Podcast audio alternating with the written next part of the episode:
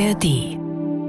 Die Anziehung zwischen dem Bad Boy, der natürlich wahnsinnig gut aussieht. Wahnsinnig gut. Wahnsinnig gut aussieht. Also es ist nicht durchgehend wirklich gut erotisch beschrieben so.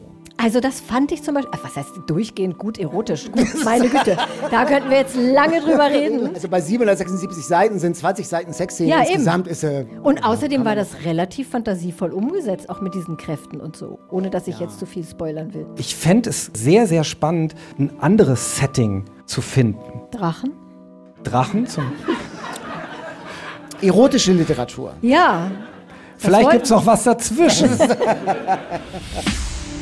Eat, Read, Sleep.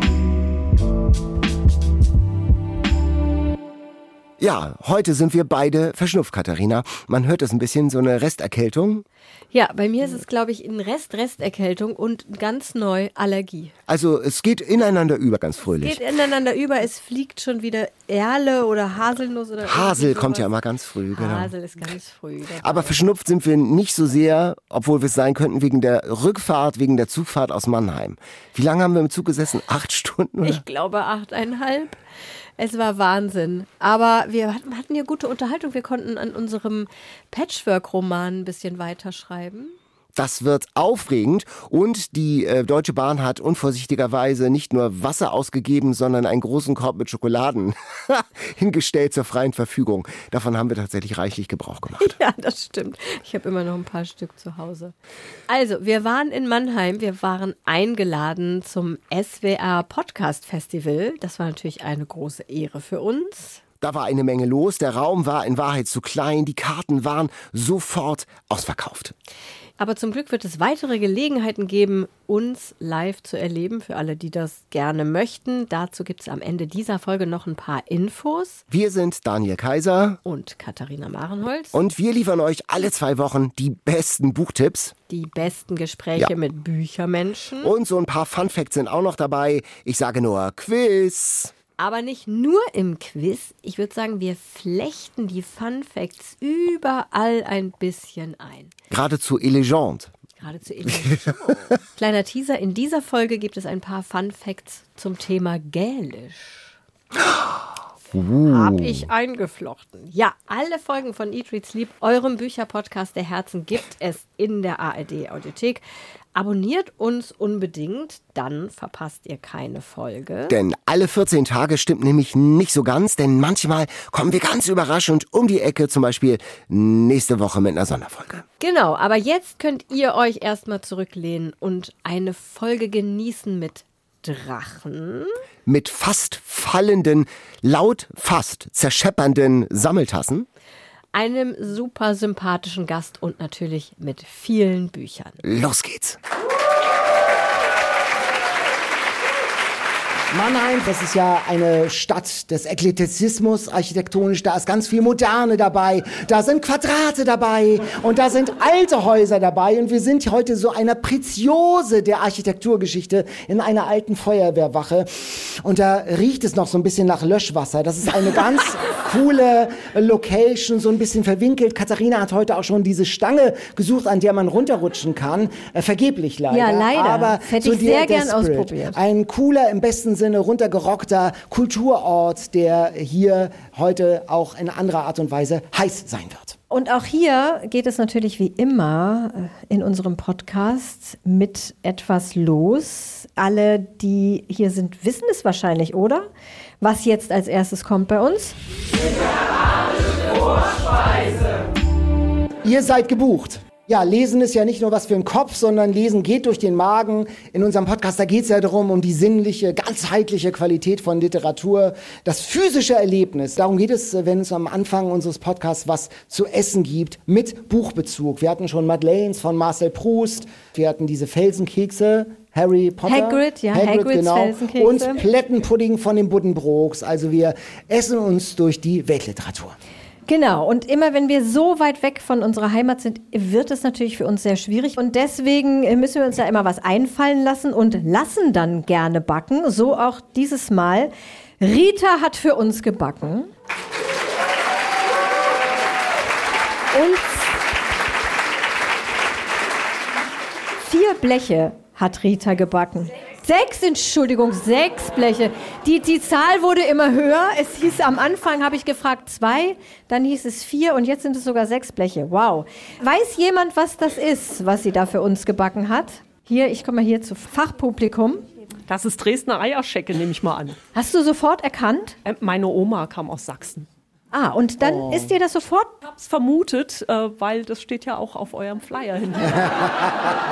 Ah, Mist, das vergesse ich immer wieder. Okay, den Teil schneiden wir fürs Audio raus, ne? Nicht weiter sagen. Jetzt steht eventuell auch auf dem Flyer drauf, warum wir das haben. Aber wenn du jetzt den Flyer nicht gelesen hättest, könntest du sagen, warum wir das heute dabei haben? Wegen Erich Kästner, der ja Sachse war. Genau, wegen Erich Kästner. Und der Sachse war, aus Dresden kam, ist Dresdner Spezialität und er liebte die Eierschecke. Und in diesem Jahr ist ja das Erich Kästner Jahr. Ich muss mich zurück zu meinem Platz bewegen.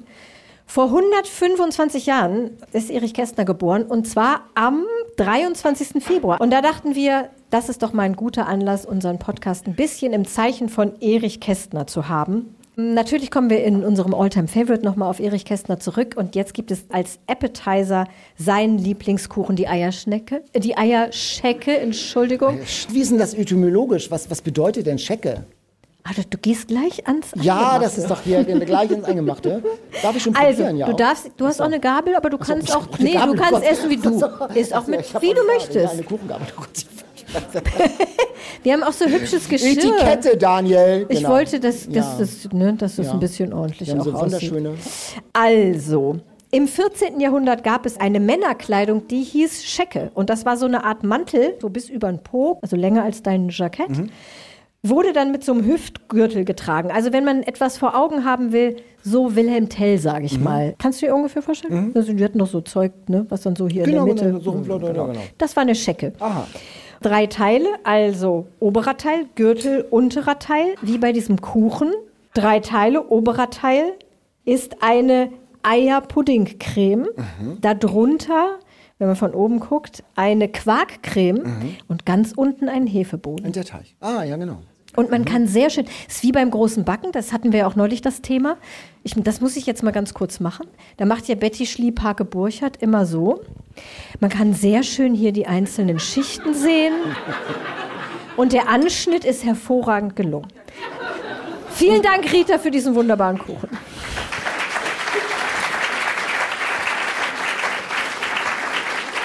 Ein Kuchen inspiriert von einem mittelalterlichen Kleidungsstück und es schmeckt wirklich lecker. Habt ihr schon probiert? Ist doch. Mm. Und es gibt auch so große Stücke. Normalerweise Ja, gibt es fürs Publikum immer, so, immer nur so kleine Futzelteile. Aber heute haben wir richtig aufgefahren, ne, Rita? Sonntagnachmittag bei Kästners. Sonntagnachmittag bei Kästners und wir haben hier auch Bohnenkaffee, Daniel. Kann ich dir gleich mal rübergeben. Und Eierschecke. Oh Gott, das ist aber sehr schwer, diese Kanne. Kann Ich bin kurz abzunehmen. überfordert. Gib sie mir. Äh. Wie denn? Ah. ja, oh nein, oh Gott. Chaos. Stell's auf den Boden, stell's auf den Boden. Eat,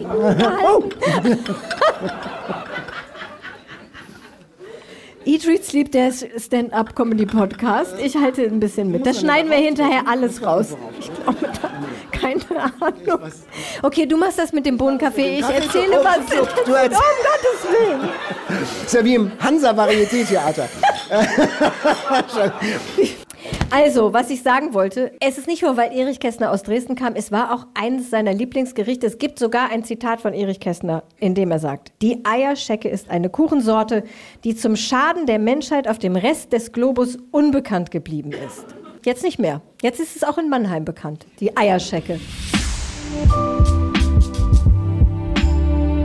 Wer noch mehr über Erich Kästner lesen will, diese Biografie, diese große, dicke Biografie von Sven Hanuschek, keiner blickt dir hinter das Gesicht, das Leben Erich Kästners. Ich habe sie noch mal fast komplett gelesen. Die ist 25 Jahre alt und erscheint jetzt zum Kästnerjahr in einer überarbeiteten Neuausgabe. Umfassen viele Fußnoten. Umfassende Wie liest sich das denn? Wie Uniliteratur oder kann man das auch so wegsüffeln? Also es ist nicht Florian Illies, sage ich mal. Also weg, Wegsüffeln hast du gesagt? Wie die Eierschecke. Wegsüffeln wie die Eierschnecke. Sind interessante Wörter heute hier.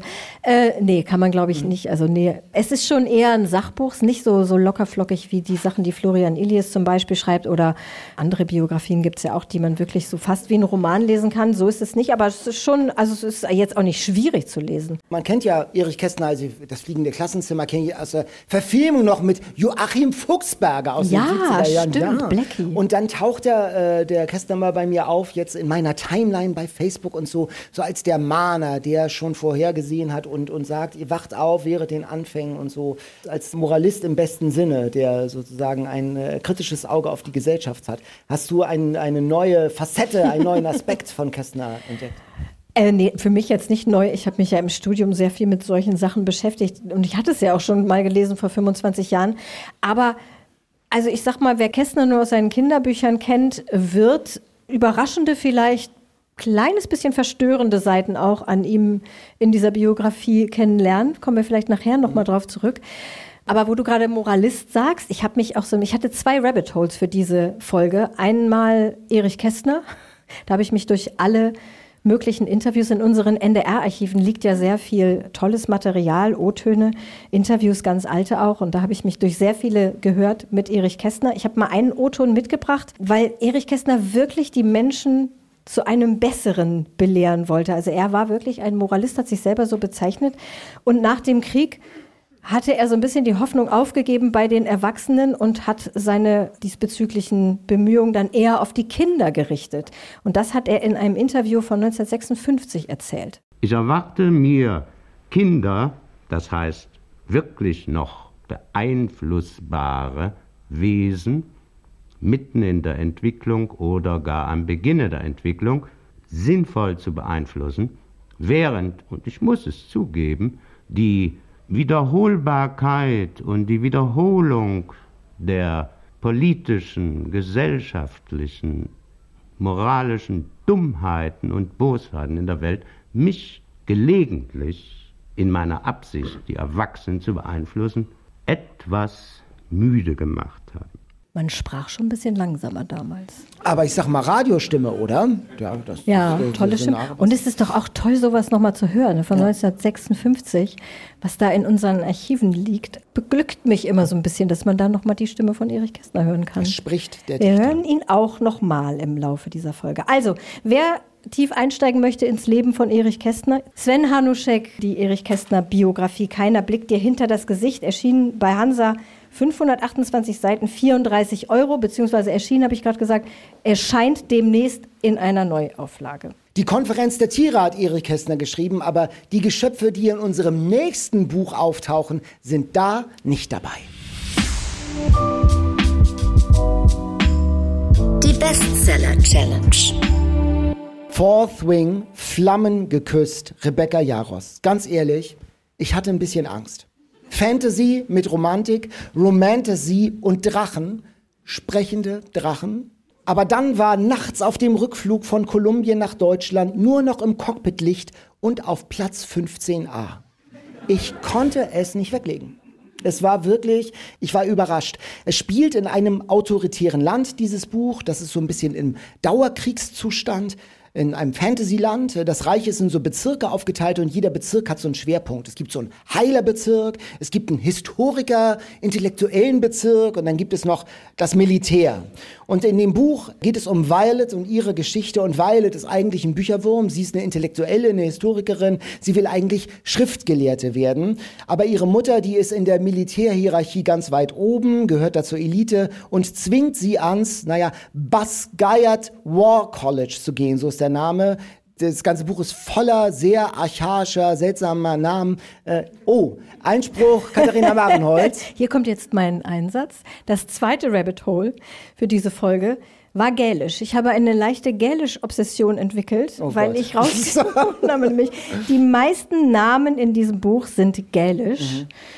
Und ich habe den TikTok-Account einer jungen Frau gefunden, die eine Schottin, die war sehr unzufrieden, dass die Autorin ihre eigenen Namen nicht aussprechen konnte. Die hat also, also einfach gälische Sachen genommen, kann es aber anscheinend selber gar nicht aussprechen und teilweise auch falsche Grammatik benutzt hat dabei.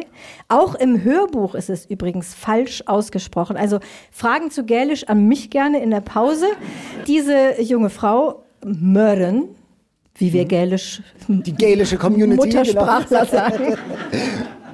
Bubble. hat als Service sozusagen auf TikTok alle Namen aus Band 1 und 2 einmal ausgesprochen für uns alle und die Übersetzung geliefert und auch, was es bedeutet. Ja, Und- Basquiat zum Beispiel. Ja, da sind wir schon mal direkt drin. Ich würde sagen, Basquiat, aber das ist gar kein gälisches Wort. Mören und ich vermuten, dass die Autorin Rebecca Yaros einfach einen Akzent auf dem A vergessen hat. Denn dann würde es heißen Bas, heißt Tod, und Skiath, gut, ne, heißt Flügel.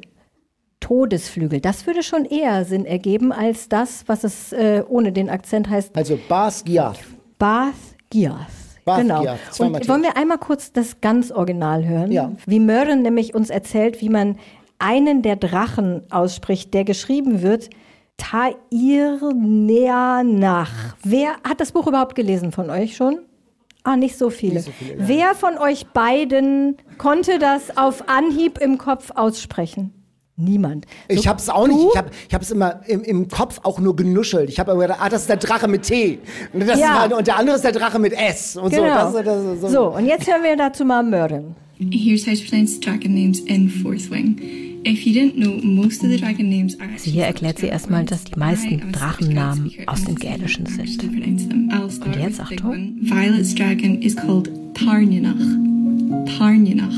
And this is the Gaelic word for thunder. And in the book it's quite often shortened to Tarn. Tarn. Tarn? Tarn. Tarn. Und hast gehört, es ist das gälische Wort für Thunder, für Donner. Ich habe aber kaum verstanden, was sie auf Englisch gesagt hat. So stark wie ist Wir verlinken diesen Account in den Shownotes. Ich sag's euch, hört euch das an. Es ist hinreißend, wie sie das ausspricht. Und ich sag mal, wenn du jetzt im weiteren Verlauf dieser Buchbesprechung Wirst du mich sofort Fragen hast, ich habe mir ein paar Sachen aufgeschrieben. Tarninach. Tarn. Zurück zum Plot. Ja, zurück zum also, Plot. Violet. Schriftgelehrtin, eigentlich, wird aber von ihrer Mutter gezwungen, zum Militär zu gehen und Drachenreiterin zu werden. Im Wortsinn. Die reiten da auf Drachen. So, und bei äh, Game of Thrones, muss ich sagen, war ich ja bei Drachen raus, zweite Staffel, das war nichts für mich. Aber das ist hier irgendwie anders. Das ist schon cool, das ist witzig, es ist selbstironisch. Drachen und Menschen gehen in dieser Welt so eine Art Bündnis ein. Drachen suchen sich ihre Reiter aus, ihre Menschen, und die können dann auch gemeinsam telepathisch kommunizieren. Und der Mensch bekommt dann so eine Siegelkraft, eine Superkraft. Das ist dann sowas wie Blitze schleudern oder Winde erzeugen oder ganz weit gucken können, salopp gesagt. Das Krasse ist, das Auswahlverfahren auf diesem College ist tödlich. Das heißt, wenn man Drachenreiter werden will, sind alles Freiwillige. Und das Bewerberverfahren im ersten Jahr überlebt nur jeder Zweite. Und ja, das ist eine relativ krasse Geschichte. Und Violet, die wird als Generalstochter sowieso schon gehasst, weil sie eben die Tochter dieser Elite-Generalin ist. Und eine Menge anderer Kadetten wollen sie töten. Und sie dürften es sogar. Also es ist schon eine sehr bedrohliche Situation. Es ist aber häufiger so bei so F- Fantasy-Geschichten wie zum Beispiel Hunger Games oder so, aber auch bei Harry Potter, wo sozusagen die tödliche Bedrohung und Gefahr immer Teil des jugendlichen jungen Lebens ist. Ne? Ja, Liebesgeschichte. Müssen wir aber auch noch Liebesgeschichte, erwähnen, ja. oder? Also sie kommt da, dahin und trifft dann einen Jugendfreund, der aber jetzt zu einem stattlichen, wahnsinnig gut aussehenden natürlich Mann gereift ist. Und dieser Typ heißt, ich würde sagen, Dein. Nein. das haben wir nicht geprobt. Er heißt Dan Aitos. Also ein I, eine Dehnungs-I. Ähm, ein I-Dehnungs-I, genau. Dan. Und die beiden finden sich auch anziehend, aber er will sie immer so in Sicherheit bringen, von da weg aus der Gefahrenzone und traut ihr nicht zu. Und dann wird der liebe Dan gefriendzoned. Und dann ist da nichts mehr. Aber da ist noch ein Bad Guy. Ein angry young man. Mit so einem Mal, einer Art Drachentattoo, da sieht man, dass er äh, Nachfahre eines Rebellen ist, der hingerichtet wurde. Und dieser Typ heißt wahrscheinlich Xaden. Seiden. Seiden, nah dran, mit X. Da gibt es am Anfang ganz viel Groll und Ablehnung, aber auch schon erste Funken der Leidenschaft. Also die Generalstochter und der Rebellensohn. Rrr, Nachtigall, ich höre dir trapsen. Also was da kommt. Also Violet im War College, wird sie so einen Drachen bekommen? Wird sie überleben? Wird sie mit Seiden zusammenkommen? Und wieso wird man das Gefühl nicht los, dass in dieser Welt, in dieser Drachenwelt, diese Kriegswelt, dass da irgendwas nicht stimmt? Dass da an dieser ganzen Geschichte, an diesem Narrativ des Kriegs und der ständigen Bedrohung, dass da irgendetwas faul ist, oder? Ja, das, das ahnt man schon. Ich dachte ja auch erst Drachen. Oh, nee, echt nicht, Drachen. Und dann kommen die Drachen und ich so, oh, Drachen.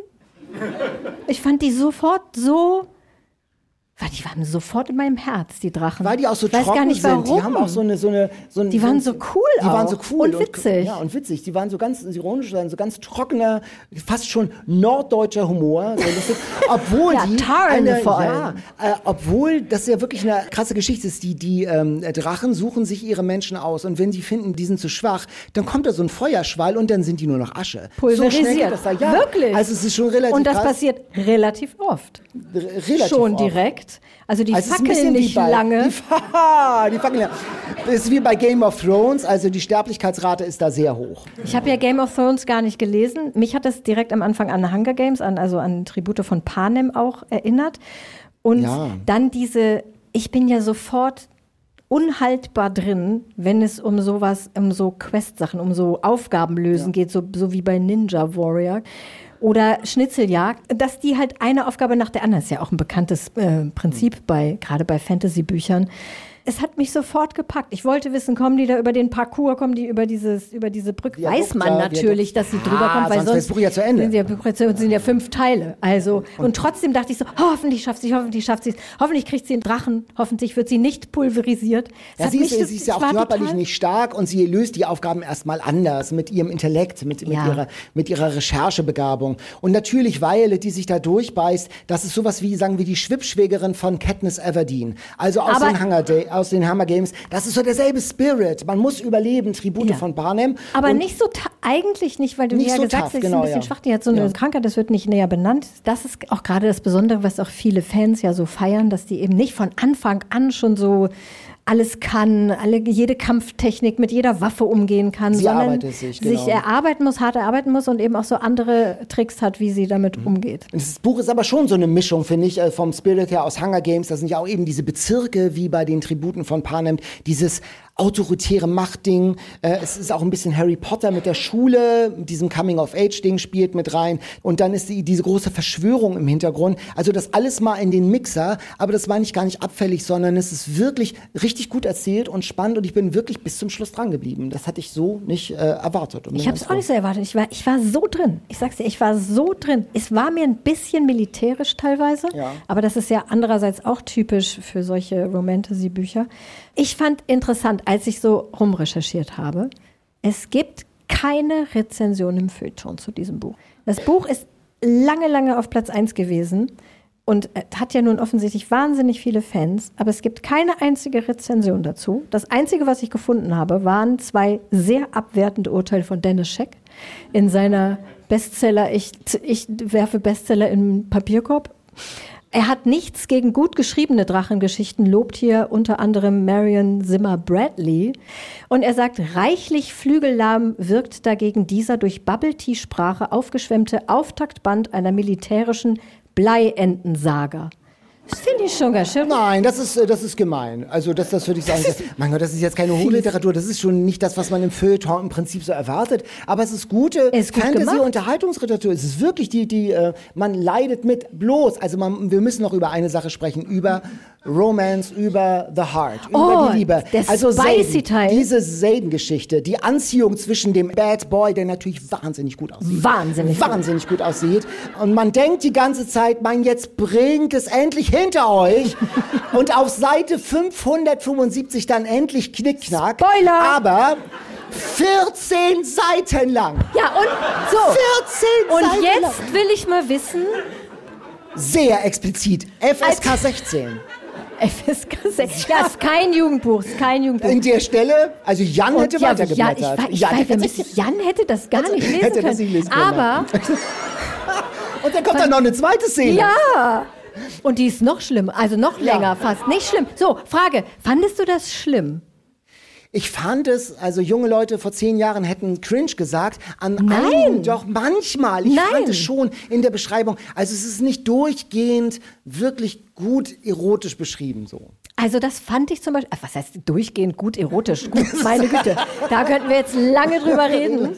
Aber ich Also fand, dafür, dass es wirklich sehr lang, eine sehr lange ja, Sexszene aber ich ist, fand, ne? das hat sie gut gemacht. Das ist bestimmt nicht leicht. Was mich ein bisschen genervt hat, ist, dass sie sich wirklich über 500, wie viele Seiten so angeschmachtet haben. Das war so ein Ja, bisschen das nervig dauert auf Dauer. und dauert und dann immer wieder, oh, er sieht so gut aus, oh, er sieht so gut aus, oh, er ist so muskulös. Ich könnte direkt jetzt hier auf der Matte so... Aber ich weiß, es ist falsch. Ich weiß, es ist falsch. Ich darf ihn nicht lieben. Ich weiß, er liebt mich auch, aber irgendwie da, die ganze Zeit. Aber ich fand es nicht schlecht. Also nicht so. Viele haben sich ja auch, habe ich bei Instagram viel gelesen, tolles Buch, bis auf die Sexszenen. Ah nee, die Sexszenen, das fand ich nicht so schön. Ich frage mich immer, was ist los mit den Leuten? Was ist ja? Okay, Das ist kann man so sagen, also bei 776 Seiten sind 20 Seiten Sexszenen. Ja, eben. Insgesamt ist äh, Und außerdem war das relativ fantasievoll umgesetzt, auch mit diesen Kräften und so, ohne dass ich jetzt zu viel spoilern will. Das Fand ich müssen wir schon. spoilern, die nächsten 30 Sekunden. Ähm, die Violet hat als Siegelkraft, die kann Blitze schleudern. Sie hat es aber noch nicht so unter Kontrolle. Und dann hat sie halt diesen, diesen galaktischen Sex mit Zayden und irgendwie äh, ein völliger, äh, sprengt ein Blitz nach dem anderen, verwüstet die Wohnungseinrichtung. Und das Fenster. Und das Fenster ist kaputt. Und äh, dann kommt irgendwie so der Spruch, äh, du musst unter Kontrolle kriegen, sonst wissen die Leute, was wir machen die ganze Ja, Zeit. aber Also, das ist doch auch lustig. das ist lustig. Das finde ich, das, äh, das ist wirklich schön. Also keine Angst vor Sexszenen. Nein, also prüde darf man nicht sein, darum äh, so, wenn man, wenn man dieses Buch liest. Aber Ja, es ist irgendwie. für es gewisse ist jetzt, Leute ist also es ist jetzt auch vielleicht nicht nichts. übergriffig gewesen, so nicht. Nein. Über was ist denn eine übergriffige Sexszene? Okay, wir. Wir vertagen. Ja, ich Das meine, verzagen wir. das vertagen wir. Aber wir müssen noch ein Wort Ah. über die, Ich habe das ja, ich sehe das jetzt zum ersten Mal, weil ich das als E-Book gelesen habe. Sag du mal, ich bin ja ganz geflasht, weil das diesen wunderbaren Seiten, äh, wie, wie Farbschnitt. Farbschnitt hat. Das ist toll, man sieht ne? dann Drachen und man sieht Blitze, Und Flammen natürlich. Flammen. Der Flammen deutsche und Titel Blitze. übrigens, Flammen ist geküsst, da. ein bisschen schlimm. Sieht- Blitz ist auch da, ja. Sehr gut. Es gibt auch eine Karte. Spoiler im Farbschnitt. Äh, Spoiler Farbschnitt. Hier ist auch eine Karte drin. Wir würden sagen, äh, wer auf Fantasy steht und wer das mag, dieses Genre und Lust hat auf so Literatur, die man nachts im Flieger und auch sonst wegsuchten kann und mag. Und es gibt einen Cliffhanger. Es gibt natürlich mindestens einen zweiten Band. Wie viele Bände sind geplant? Fünf. Fünf. Also ich will das zweite lesen. Das wusste ich am Ende der 776 Seiten. Rebecca Jaros ins Deutsche übersetzt von Michaela Kolojacek. 719 Seiten. DTV ist der Verlag und das Buch gibt es für 24 Euro.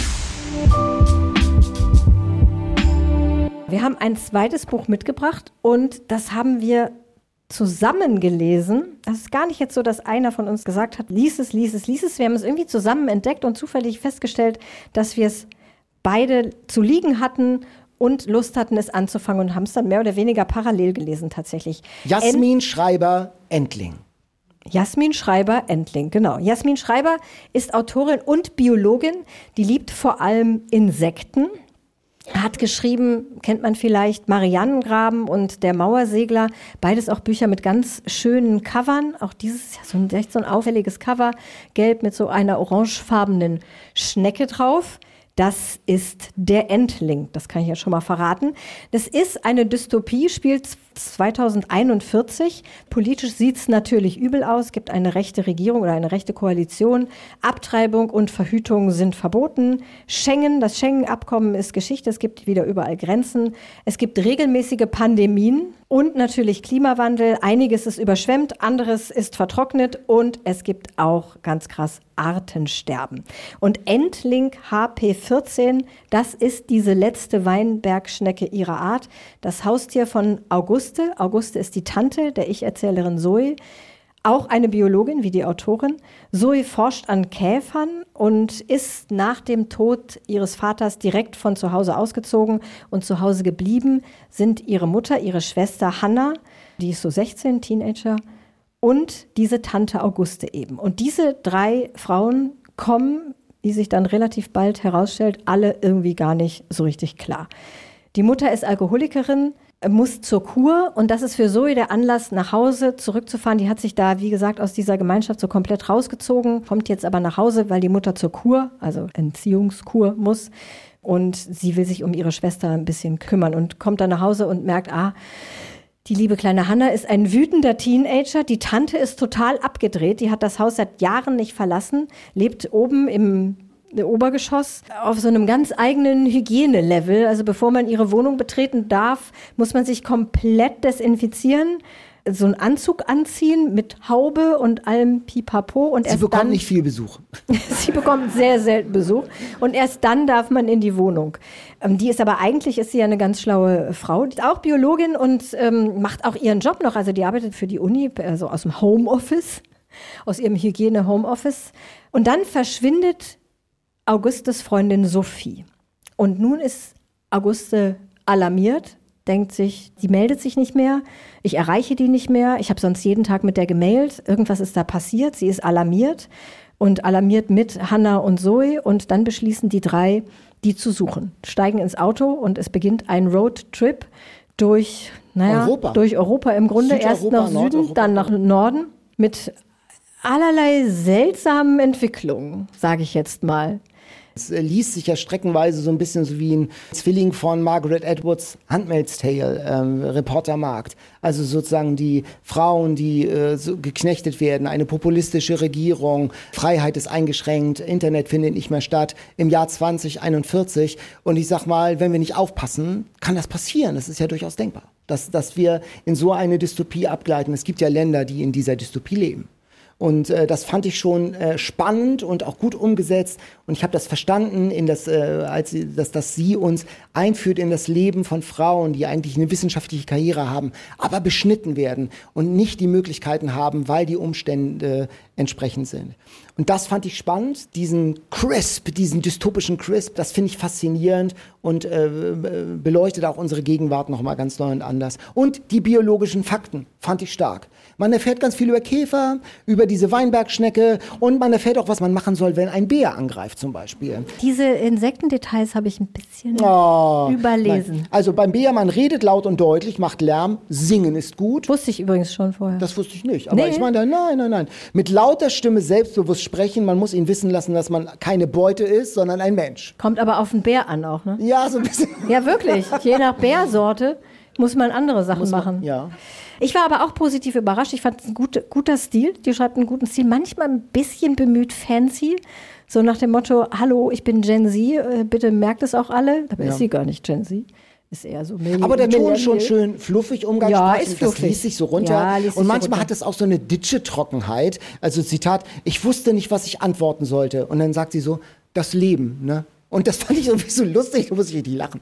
Also, ja, weil das, hat, schon, hat schon so einen, so einen, äh, einen, einen guten, guten Sound, das Buch. Die Schwestergeschichte fand ich sehr gut. Ja. Hannah und Zoe. Auguste habe ich nicht so ganz gekauft. Ja, die ist so schräg, ja, habe ich auch nicht gekauft. Aber die Familiengeschichte ist insgesamt gut eingefangen. Diese überforderte Mutter, die durchgeknallte Tante, die ist da mega isoliert in so einem sakrotanen Weltding. So. Und die beiden Geschwister, welche Konflikte die haben, das habe ich verstanden. Ja. Das fand ich gut dass die jüngere Schwester sich alleingelassen fühlt nach dem Tod des Vaters und so. Wo warst du denn? Du bist einfach abgehauen und so. Stimmt. Das sind so unaus, das hatten wir schon mal das ja, Thema. Unausgesprochen. unausgesprochene in deiner Familie vorhanden? Ja, in meiner, nicht. angeblich nicht. Katharina, du musst genauer hinschauen. es gibt, oh nein, das ist, ich schwöre, es gibt es bei Anwesenden in ich lade mal meine Familie ein. Ja, dann machen wir mal Familientherapie, oh Familienaufstellung oh und so. Ja, genau. So wird es gehen. Da gibt es diesen Satz, so fremd und vertraut kann man sich wohl nur in einer Familie fühlen. Da kommt sie nach Hause und hat so dieses Gefühl von Fremdheit und Vertrautheit. Und das ist Familie, diese Gleichzeitigkeit von Fremdheit und Vertrautheit. Unterm Weihnachtsbaum, ich schwöre dir, das ist das äh, herausragende Gefühl bei vielen gewesen. Fremdheit und Vertrautheit, ich wenn man sich nach Monaten zum ersten Mal wieder sieht. Ich fühle mich nicht fremd in meiner Familie. Du musst mir das nicht einreden. Nein. ich fand ja, das ist ja auch ein feministischer Roman. So habe ich ihn verstanden und ja, so habe ich ihn auch gemocht. Sehr, das war kaum zu überlesen. Genau. Und da hat er mich auch gefangen genommen. Was mich aber ein bisschen ratlos zurückgelassen hat, und da bin ich nicht mitgegangen, ist dieser am Schluss ein fantastischer ESO-Twist. In der sagen. Mitte. In der Mitte, Nicht ja. am Schluss. In der Mitte und dann gegen Schluss dann auch. Dann es gibt massiv da, denn gegen es Schluss. gibt, muss man sagen, es gibt Orte auf der Welt, an denen nur Frauen leben können, in dieser dystopischen Welt. Alles Männliche wird krank und stirbt. Das ist so in den Bergen, so abgesch in der Abgeschiedenheit. Oder im Und Wald. so eine, ein Wald ist eine Gegenwelt zum Patriarchat das sonst überall ist. Und da gedeihen dann plötzlich auch Pflanzen, die schon lange ausgestorben sind. Das ist ein Refugium für das Leben, ein weibliches Refugium, unzugänglich, es gibt keinen Handyempfang.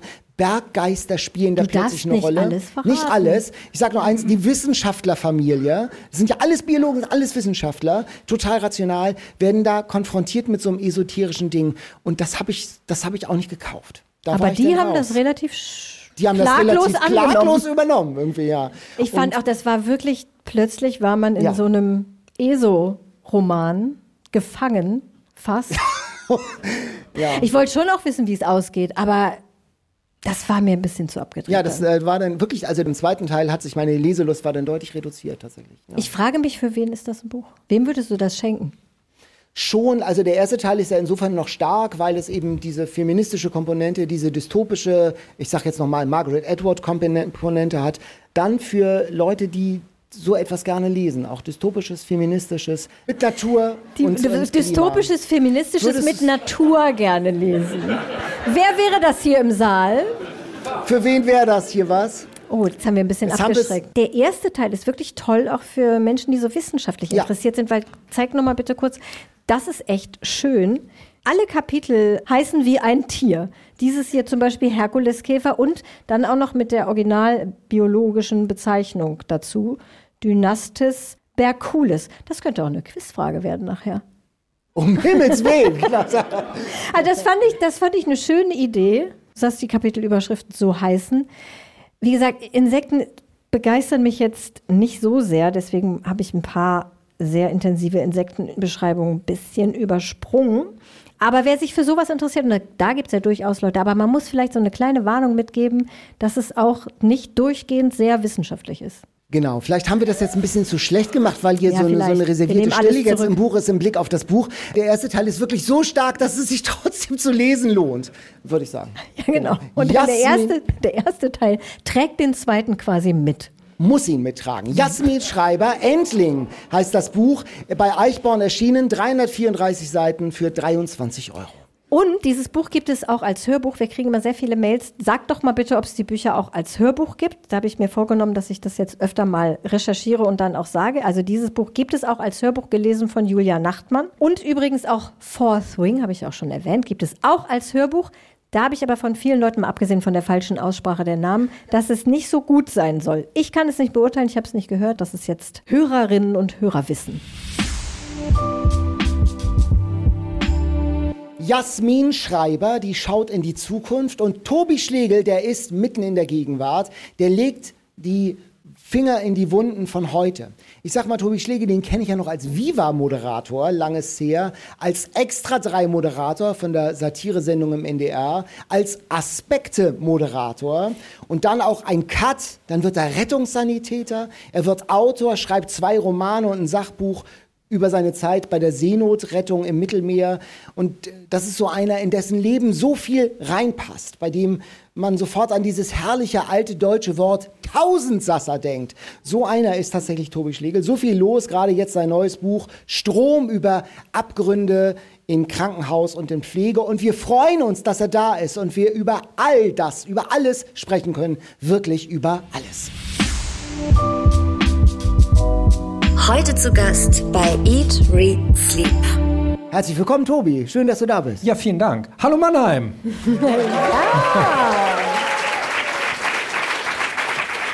Er weiß, wie man es macht. Tobi, auf meinem Merkzettel steht als allererstes sehr groß Kuchen anbieten. Ja, das ist ja nett. du ein Stück Eierschecke? Ah, du, das Problem ist, ich bin so ein komplizierter Esser. Es Oh tut mir nein. leid, Rita. Rita hat es gebacken, ne? Ja. ja.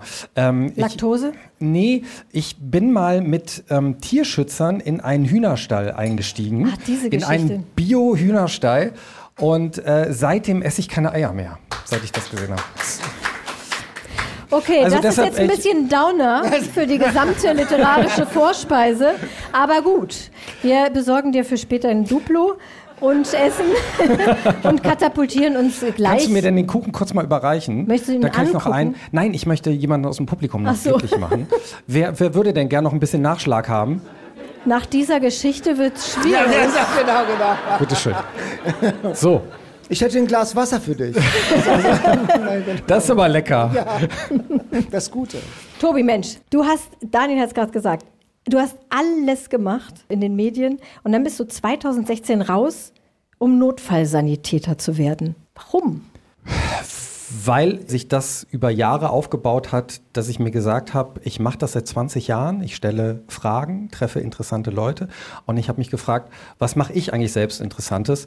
Und ich brauchte einen neuen Impuls und ich wollte was sehr, sehr, sehr Relevantes machen. Nicht das Fragen stellen Irrelevantes, aber ich habe mir gedacht, was gibt es Relevanteres, als in diesem Scharnier zwischen Leben und Tod zu agieren und ein Puzzlestück zu sein bei einer Lebensrettung. Und deshalb habe ich radikal den, den Schnitt gemacht, habe gekündigt bei der Kultursendung im, im ZDF, bei Aspekte, habe gesagt, ich bin dann mal raus und habe diese dreijährige Ausbildung gemacht zum Notfallsanitäter. Und du bist aber trotzdem immer noch im Wort tätig geblieben. Das heißt, du hast es ja, man hätte, könnte ja auch sagen, das war dann so eine Recherche für weitere journalistische Produkte, für Interviews, für Begegnungen, für Bücher, oder? Das würdest du nicht drei Jahre durchhalten, diese Recherche. Also da ähm, ging es ja wirklich um Leben und Tod und da habe ich mich ganz in den Dienst gestellt und ähm, war Gott sei Dank auch oft Teil einer Lebensrettung. Also dieser, dieser Plan ist aufgegangen. Ich wurde aber auch mit, mit schrecklichen Dingen konfrontiert. Also man, man weiß ja, dass da was auf einen zukommt, wenn man im Blaulichtbereich arbeitet. Aber man weiß nicht, wie viele Reanimationen dann nicht mehr funktionieren und wie sehr man Menschen gehen lassen muss und wie sehr man auch mit dem Thema Tod sich plötzlich auseinandersetzen muss. Also das hat mich schon sehr schockiert und ich war auch in der Mitte der Ausbildung irgendwann so weit, da hatte ich so zwei Einsätze hintereinander, die sehr schrecklich waren und da ging es mir überhaupt nicht mehr gut. Und da äh, habe ich auch nicht mehr weiter funktioniert. Also da brauchte ich dann auch äh, psychologische Unterstützung. Da hat ein Kollege auf mich aufgepasst, hat für mich das Kriseninterventionsteam gerufen. Die setzen sich für Angehörige, für Betroffene ein nach plötzlichen Todesfällen oder auch ausnahmsweise in der Familie, der Roten Kreuz-Familie, für Einsatzkräfte. Und ich konnte in der Akutsituation mir das alles von der Seele äh, reden, stundenlang. Und dann ging's weiter. Und in dem Moment habe ich gedacht, was wäre eigentlich passiert, wenn mir da keiner geholfen hätte? Also diesen düsteren Weg, diesen Was wäre, wenn, habe ich mal durchgespielt. Und da kam die Idee, das, das zu verschriftlichen. Ich habe äh, vorher schon Tagebuch geführt, um bestimmte Einsätze aus meinem Kopf zu kriegen. Also es war dann so eine Art Therapie sowieso schon. Aber dann habe ich mich rangesetzt. Also nach der Nachtschicht morgens noch geschrieben oder umgekehrt nach der Frühschicht abends noch geschrieben. Parallel. Und das hat mir gut getan. Also ich habe das erstmal für mich gemacht. Und wie verrückt, du machst eine Ausbildung, eine Dreijährige zum Notfallsanitäter und entdeckst die Leidenschaft des Schreibens für dich. Hattest du vorher gar nicht so auf dem Zettel. Hatte ich überhaupt nicht auf dem Zettel, nee. Und du hast auch niemals überlegt, ob du, man hätte ja auch ein Sachbuch schreiben oder sowas wie die krassesten Geschichten aus meinem Rettungssanitäteralltag. Das war niemals ein Thema. Nee, das fand ich dann auch zu erwartbar und zu plump. Und da gab es schon, bevor ich diese Ausbildung angefangen habe, gab es Anfragen vom Verlag, also von unterschiedlichen Verlagen, die gesagt haben, ja, was du da erlebst, ähm, erzähl doch deine Geschichte. Und das habe ich von Anfang an brüsk von mir gewiesen und gesagt, nein, ich mache das für mich und ich will da keine PR machen und nichts aufschreiben und kein Produkt erstellen. Dass es dann doch dazu gekommen ist, aber in einer anderen Form, ist ein skurriler Weg. Aber äh, die wollten nicht den Roman haben. Also ich habe den ja ein, zwei Verlagen angeboten und die wollten lieber das Sachbuch. Aber der Piper Verlag war so nett, hat, hat an mich geglaubt, obwohl ich noch nie einen Roman geschrieben habe und hat gesagt, okay, pro, probier das einfach mal. Und dann ist das aufgegangen. Es war wirklich wie so ein, so ein Rausch, so ein Fluss. Es, es, es floss aus mir raus. Das ging relativ schnell. Also ich habe viel aufgeschrieben und hatte auch wenig Ausschuss. Schockraum heißt übrigens das Buch. Wie schwierig war das denn sozusagen, das, was du gerade gesagt hast, so diese Tagebucheinträge und dass du dir das von der Seele schreiben willst, aber mit, dann noch mit einer Geschichte zu verbinden, die ja noch darüber hinausgeht? Genau, das fand ich gar nicht so schwierig. Du musst dir das vorstellen. Mir ist es so passiert, ich sitze sozusagen täglich am Laptop von 9 bis 15 Uhr im besten Fall, wenn mich keiner stört. Und das ist wie Netflix gucken für mich. Also ich gucke nicht Netflix, aber es passiert in meinem Kopf. Und diese Protagonisten entwickeln Eigenleben. Ich weiß nicht, klingt das jetzt total verrückt? Die, die Protagonisten entwickeln im Kopf ein Eigenleben und ich schreibe das dann nur noch auf. Und ich freue mich jeden Tag aufs Neue, wenn ich mich hinsetze. Ach ja, was, was geht denn wieder ab in meinem Kopf? Ich muss das ja nur aufschreiben. Und so war das für mich. Und das, äh, das ist dieser Rausch gewesen. Und der ist Gott sei Dank auch geblieben. Der ist dann auch, als ich über meine Zeit auf der Demenzstation geschrieben habe, das ist ja Strom, der zweite Roman, da war das auch so. Und ich wollte jeden Tag aufs Neue wissen, was machen die Charaktere in meinem Kopf? Und ich habe den Film gesehen und ich habe es dann aufgeschrieben. Aber es ist ja schon, du bist vorher Moderator im Fernsehen, das ist immer schön ausgeleuchtet, das ist ja auch ein anstrengendes, aber auch ein bequemes Leben. Aber es ist ja radikal raus aus der Komfortzone, wirklich in Extremsituationen. Ja. Hast du nicht mal überlegt, irgendwie, ach, es war doch so schön im Aspektestudio. Ja, wenn du natürlich, wenn du in bestimmte Wohnungen, das ist ja also Rettungsdienst besteht ja auch zum Teil daraus, man macht Türen auf und weiß nicht, wo man da landet. Und bestimmte Wohnungen riechen auch nicht gut und sehen auch nicht gut aus. Da willst du sofort wieder raus. Aber du hast ja einen Job zu tun. Und wenn du natürlich im Dreck kniest auf der Autobahn, kommt vor und machst dann eine Reanimation, natürlich ist das äh, keine Comfortzone. Aber zum Beispiel diesen Fall auf der Autobahn, da ging es dann so weiter, dass wir einen 40-jährigen Mann reanimiert haben. Unter Reanimationsbedingungen haben wir den noch in die Klinik gefahren. Also ich war über ihm und habe die ganze Zeit gedrückt. Dann kam der in den OP und zwei Wochen später kam tatsächlich ein Arzt äh, von diesem Krankenhaus, hat mich gesehen und meinte, komm mal mit, komm mal mit.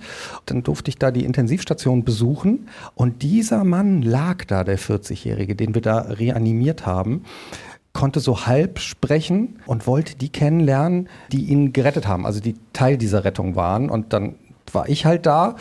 Ich, ich stand vor dieser Tür und ich wusste, wenn ich da jetzt reingehe, das wird ein ganz wichtiger Moment in meinem Leben, vielleicht der allerwichtigste. Und ich bin durch diese Tür, er konnte nicht viel sagen, er hat mehr so meine Hand gedrückt hat die auch nicht mehr losgelassen. Und das war so ein berührender Moment. Und für genau diesen Moment hat sich all das gelohnt. Und diesen Moment kann ich auch jederzeit wieder abrufen. Der ist so gespeichert. Also immer, wenn es mir irgendwie schlecht geht oder ich, ich äh, an irgendwas verzweifle, kann dieser Moment wieder hochkommen. Und das nimmt mir keiner mehr. Und dafür hat es sich wirklich gelohnt. Wie viel Autor, wie viel Sanitäter ist denn in dir? Ich mag ja so eine 50-50-Mische ganz gerne. Also es ist wirklich dieses Gleichgewicht der Dinge. Ich glaube, es ist auch die Kombination der Dinge. Also dadurch, dass ich ja einmal dieses einschneidende Erlebnis in der Ausbildung hatte, dass ich nicht mehr weiter konnte, dass mir geholfen werden musste, habe ich gemerkt, okay, ich muss auf meine Psyche ein bisschen achten.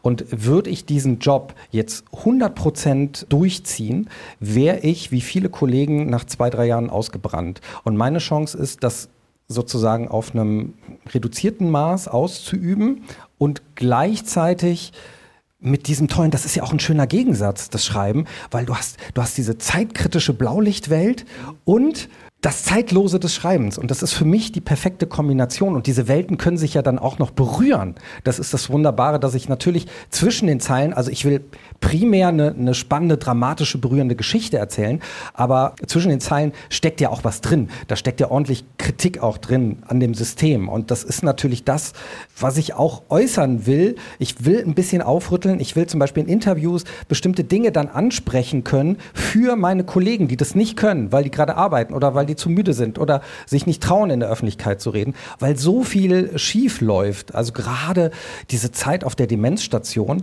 das war so ein ganz, ganz einschneidender Bereich mit sehr eigenwilligen Patienten und sehr berührend, aber man wird auch viel mit Leid und Tod konfrontiert. Und da hast du zum Beispiel Situationen, dass du merkst, es ist gerade wieder einer verstorben oder du willst eine Sterbehilfe leisten, kannst es aber nicht, weil eben andere Patienten Bedarf haben. Und das ist ganz schlimm für die, für die Leute, die da zum Beispiel in der Pflege arbeiten. Und äh, das ist eine moralische Verletzung, kann man schon sagen. Und da gibt es nicht sowas wie Supervision, dass man sich hinsetzt mit einem Psychotherapeuten, dass man das sich von der Seele quatschen kann. Und das finde ich ganz immens wichtig, dass es sowas aber gibt, weil ich auch selber erfahren habe, wie wichtig das ist. Und dafür will ich einstehen. Und ich will immer wieder sagen und aufrütteln, Leute, kümmert euch mehr um die Menschen im Rettungsdienst und um die Menschen in der Pflege. Das ganz wichtig. Tobi, wir haben gerade darüber gesprochen, äh, das Thema Hörbücher. Du hättest deine Bücher natürlich selbst einlesen können. Du bist ja Profi auf diesem Gebiet. Hast du aber nicht gemacht. Nee, ich hätte es, ich hätte es gemacht, aber ich habe einen äh, Sprecher, den ich über alles liebe und mit dem ich natürlich auch einschlafe, Oliver Rohrbeck. Justus Das ist Jonas. Justus Jonas von den drei. Fragezeichen. Und ich habe ihn gefragt, ob er das lesen will, also ob er äh, Schockraum lesen will und auch Strom lesen will.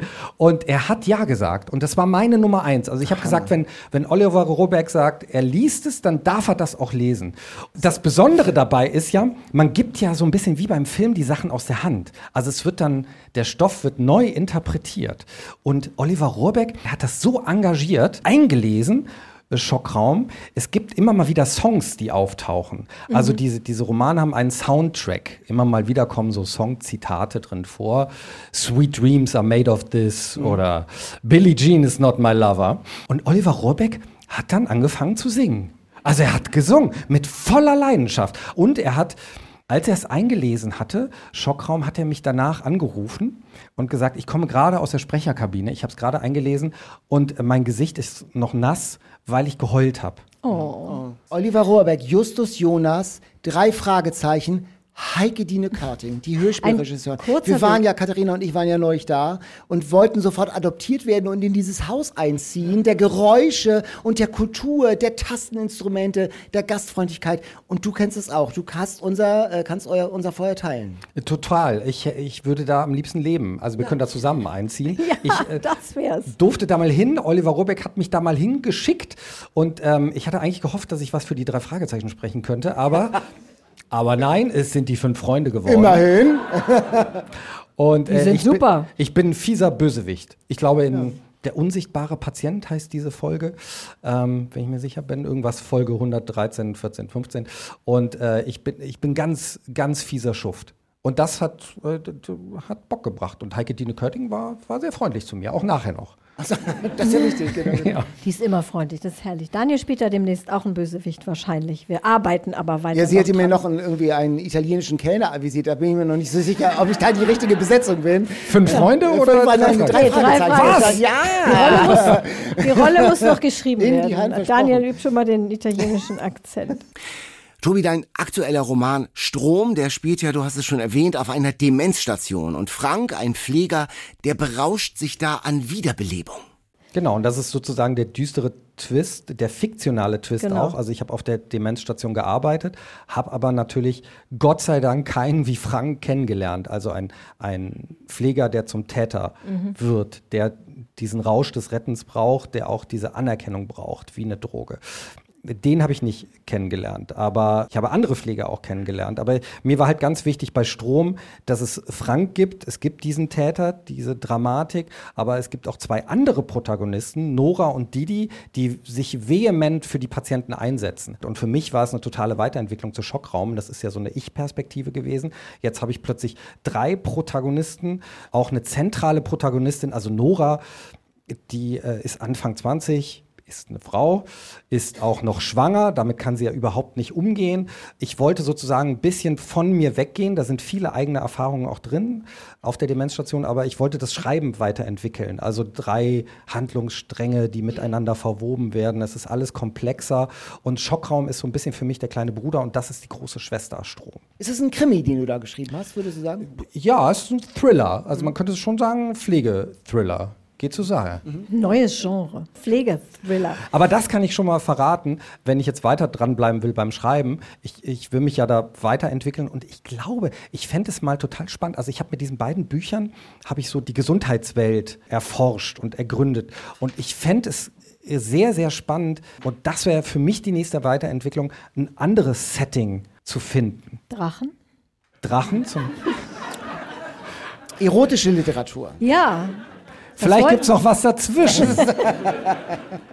Vielleicht müssen es nicht gleich die, die erotisierenden Drachen sein. Vielleicht, Da sind vielleicht wir gespannt, was, was du noch dazwischen noch ausloten Ja. kannst. Doch. Das ist aber eine Aufgabe. Genau, und deshalb, ich will da nicht stehen bleiben und mich da selbst kopieren, ja. Vielen Dank, Tobi Schlegel. Das war ganz wunderbar, dass du da warst. Mit deinen Geschichten, mit deiner Erfahrung, mit deinem Mut, wirklich auch mal Komfortzonen zu verlassen. Das ist ein großes Glück gewesen. Vielen Dank, Tobi Schlegel. Dankeschön.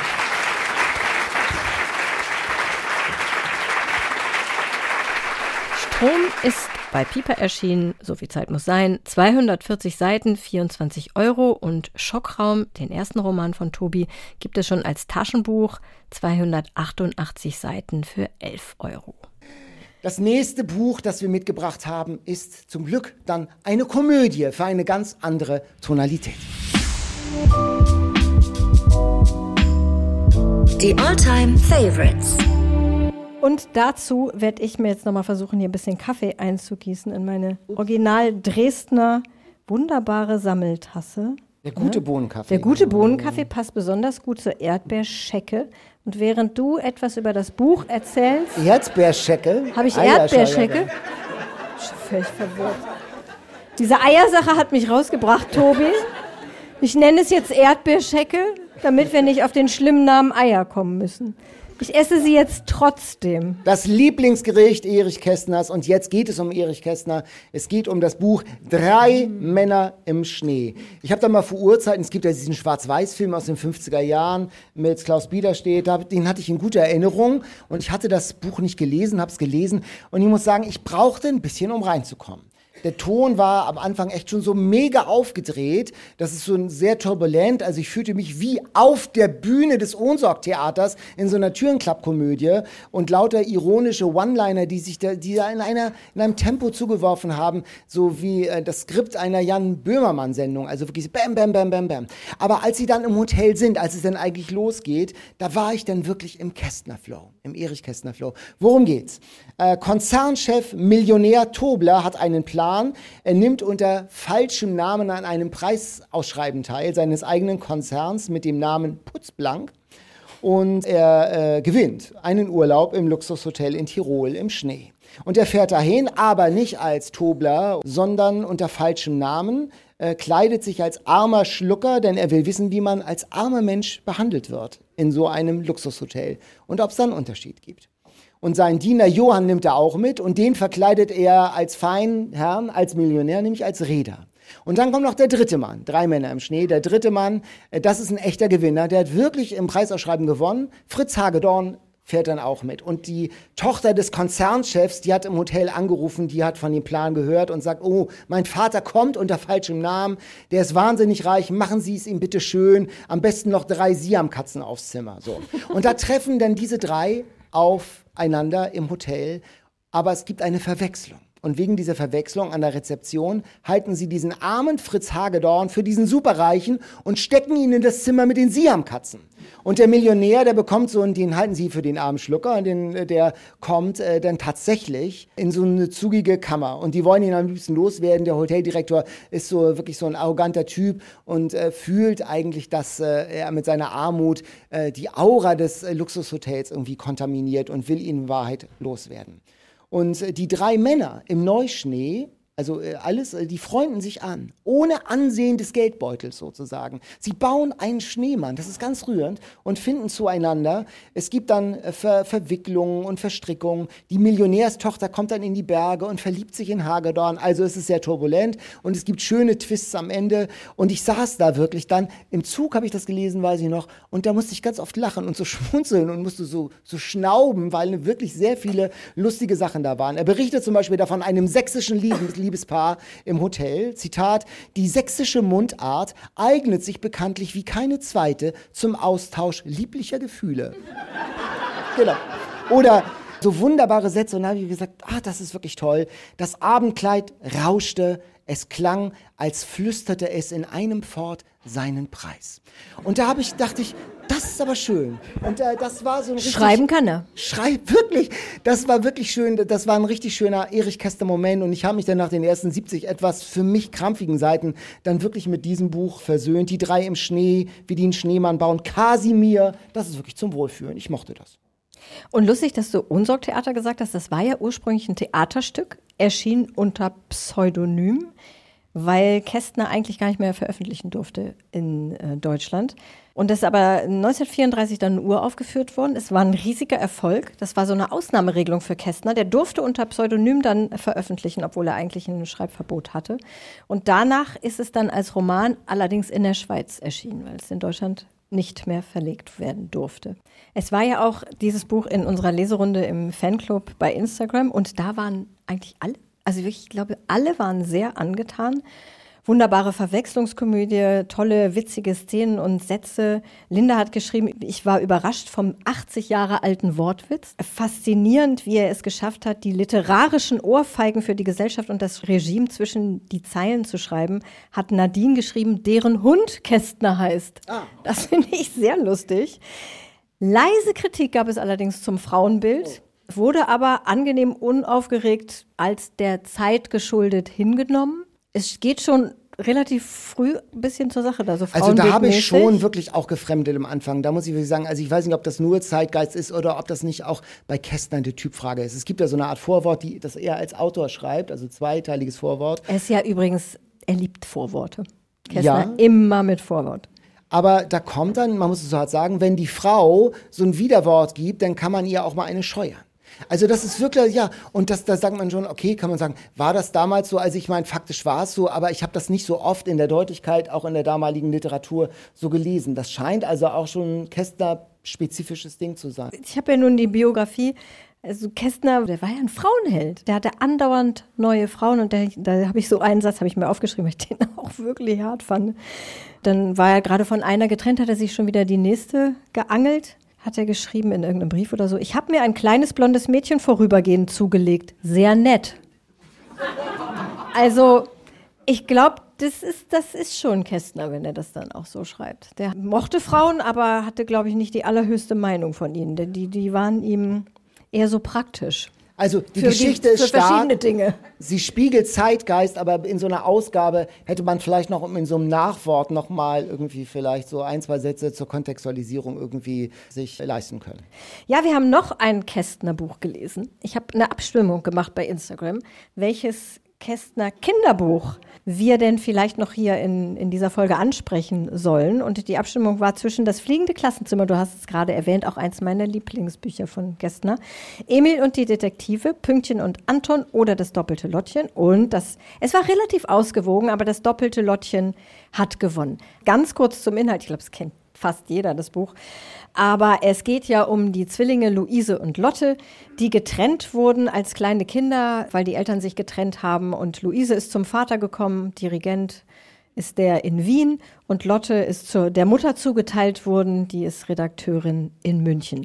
Einigermaßen krasse Situation auch, finde ich. Also fand ich auch schon damals als Kind, als ich das gelesen habe.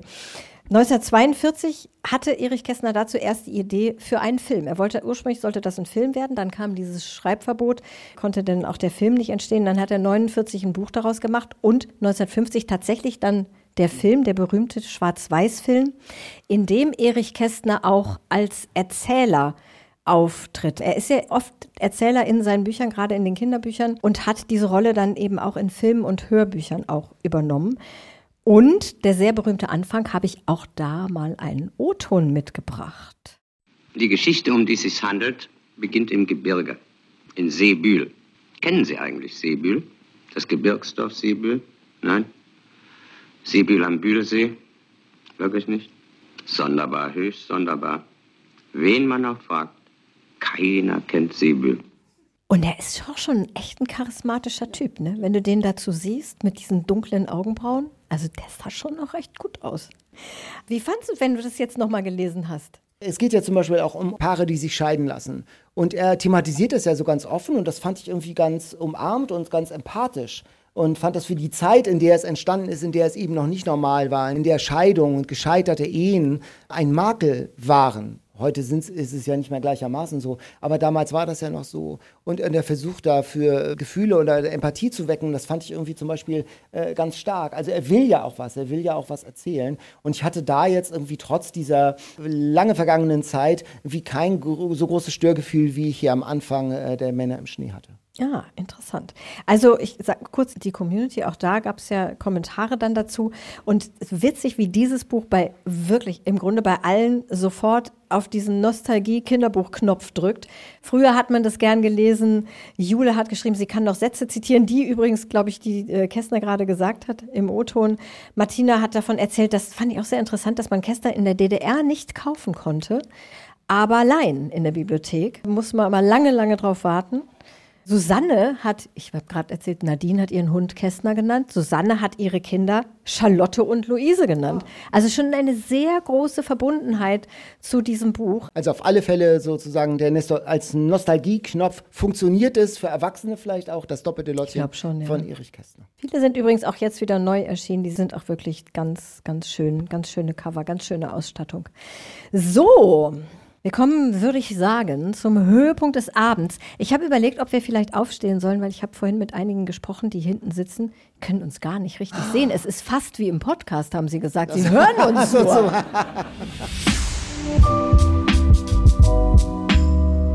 Das Quiz. Wir teilen den Raum, die Podcast-Gemeinde in Mannheim auf in zwei Teams. Einmal das Team Katharina und dann das Siegerteam. Und äh, wir beraten. You wish. Entschuldigung. Das können wir toppen. Genau. Katharina fängt mit der ersten Frage an.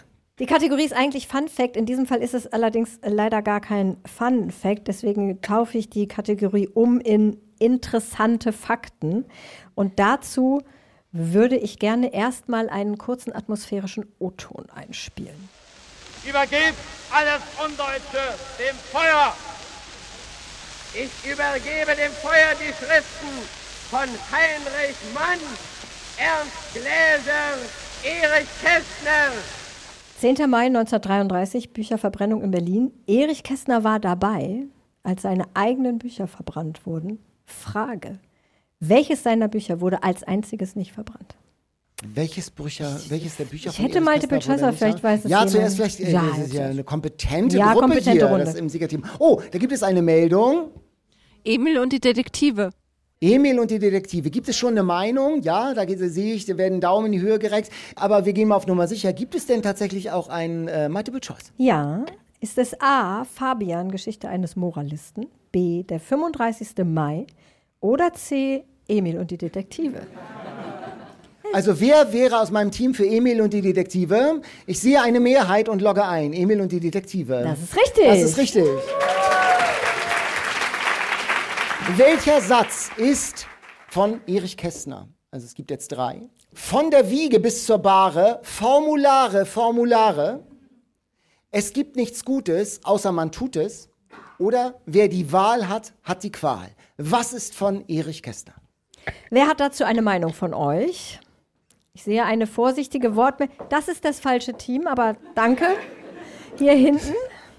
Also mir hat es jemand ins Poesiealbum geschrieben und ich denke, das ist zwei. Es gibt nichts Gutes, außer man tut es. Wie sicher bist du dir? 90 Prozent. Oh, das ist sehr viel. Das Wären ist wir bei. Günther ja auch. Haben wir wer, selten. Sonst- wer ist auch dieser Meinung? Ah, das, Ja, das Team das ist nicht geht so ne? Das 50-50, ist würde ich 50-50, würde ich auch sagen. sagen, ja. Ich würde mich trotzdem festlegen. Mit der Zuschauerin gehen. Es stand auch in meinem Poesiealbum. Es ist tatsächlich so. Es ist nichts Gutes, außer man tut es. Das stimmt, von Erich Kästner.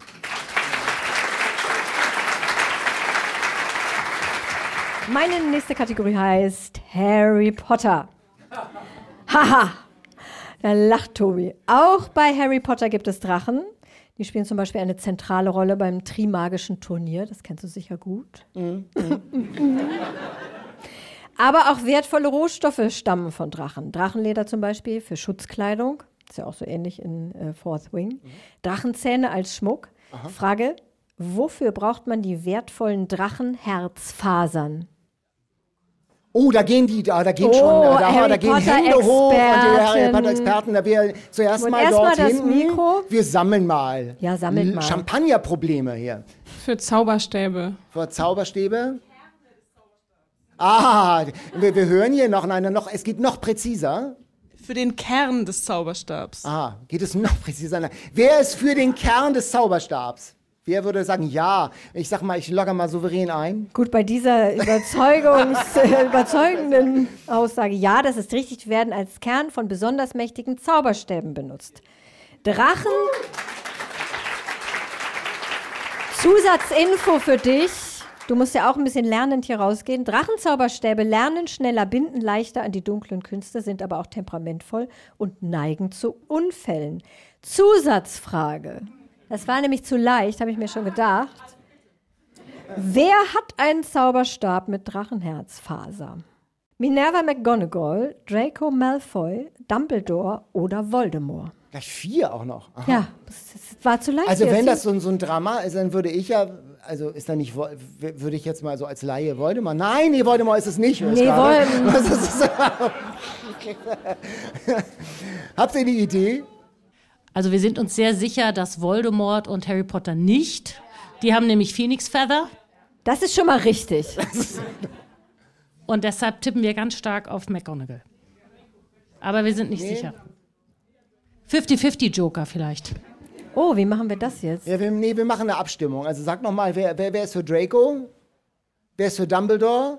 Und wer ist, wer war das andere? Minerva McGonagall. Minerva? Oh, das ist keine Hilfe jetzt hier. Also, das ist Es ist 3 zu 3 zu 3. Mit, du hast So. schon mit einiger Emphase behauptet, dass das Minerva sein könnte. So habe ich es verstanden, ne? Nee? Ich, ich, oh Mann.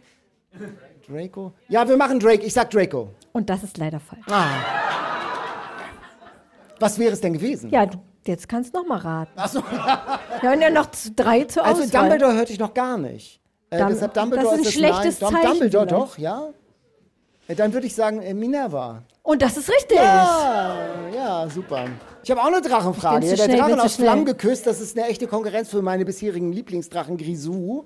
Bedrohlicher ist da der große Feuerdrache im Herrn der Ringe, der diesen Zwergenschatz raubt und beschützt. Wie heißt denn wohl dieser Drache?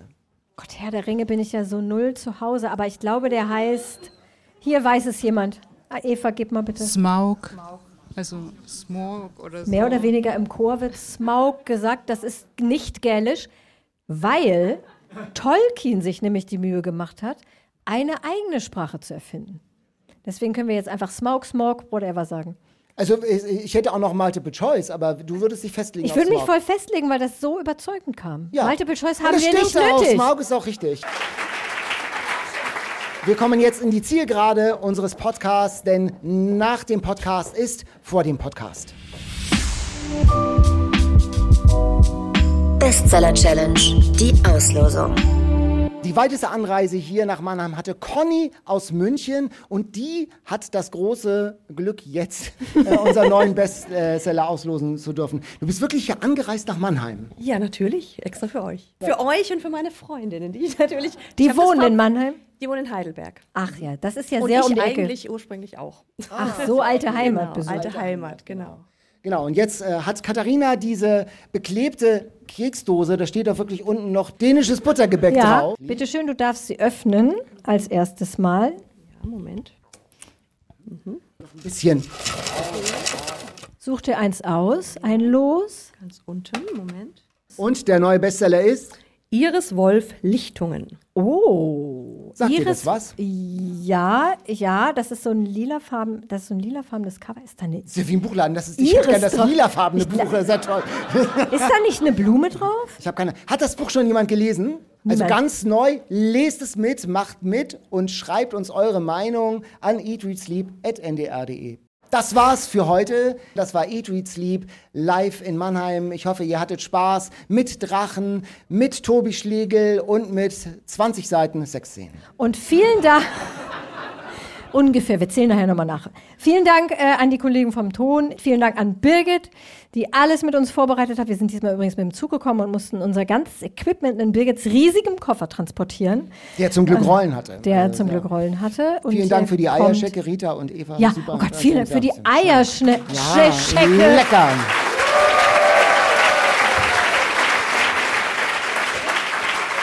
Ja, das war unsere Sause in Mannheim. Alle Bücher findet ihr natürlich wie immer in den Shownotes. Außerdem gibt es dort den Link zum korrekten Gälisch. und zu unserem Newsletter. Der nächste Newsletter und die nächste Folge dann auch in Gälisch. Unbedingt das Ganze abonnieren, dann erfahrt ihr alle Eat Reads Lieb Neuigkeiten als erste. Zum Beispiel auch Termine für unsere nächsten Live-Sessions. Genau, wir können ja schon mal verraten, dass es auch in diesem Jahr wieder eine Tour geben wird. Juhu. Wir freuen uns schon sehr im Juni vor der EM. Da gab es schon sehr besorgte Nachfragen, ob wir etwa die Tour während der EM machen. Machen wir natürlich nicht. Aber wir haben Stationen diesmal im Osten, Westen und im Süden. Und da freuen wir uns schon richtig auf euch. Und jetzt erstmal weiterlesen. Was liest du denn gerade? Ja, ich kämpfe gerade, Daniel, weil du gesagt hast, wir brauchen für Köln noch was Leichteres, weil das, was du mitbringst, zwar toll ist, aber was, wie hast du es formuliert? Auch ein bisschen Hardcore zwischendurch. Ja, das stimmt. Äh, wir verraten ja auch noch nicht, was es ist. Ich habe auch gerade eigentlich was Leichteres, nicht im Sinne von sommerlicher Lektüre, sondern von Mittelalter, so ein bisschen Ken Follett-Vibes. Wäre das was? Ja, das ist allerdings, ich weiß, worauf du anspielst, das ist allerdings sehr dick. Ich hatte so gehofft, so ein bisschen was, was einen so froh zurücklässt. 240 Seiten, frühsommerliche Atmosphäre, sowas. Ja, was, also es muss ja nicht seicht sein, Nein, sondern leicht. leicht. Ich habe so viele Sachen gelesen, wirklich. Ich habe wirklich, wirklich ganz viel gelesen und sehr viel Deprimierendes dabei. Oh. Kann ich gar nicht gebrauchen bei dem Wetter. Nee. Das Wetter ist ja schon wirklich deprimierend genug. Ja, ich habe sonst auch jetzt so richtig lebensbejahendes äh, auch nicht gefunden in den letzten, in den letzten Wochen, was ich so gelesen habe. Naja, ich lese einfach weiter. Ich habe die Hoffnung nicht aufgegeben. Es ist ein bisschen eine Challenge, die du mir da jetzt geboten hast, noch was Leichteres zu finden. Also das Wir sind werden so was die finden. Sorgen. Das sind die Podcast-Host-Sorgen. Genau. Ja. Eat, Read, Sleep.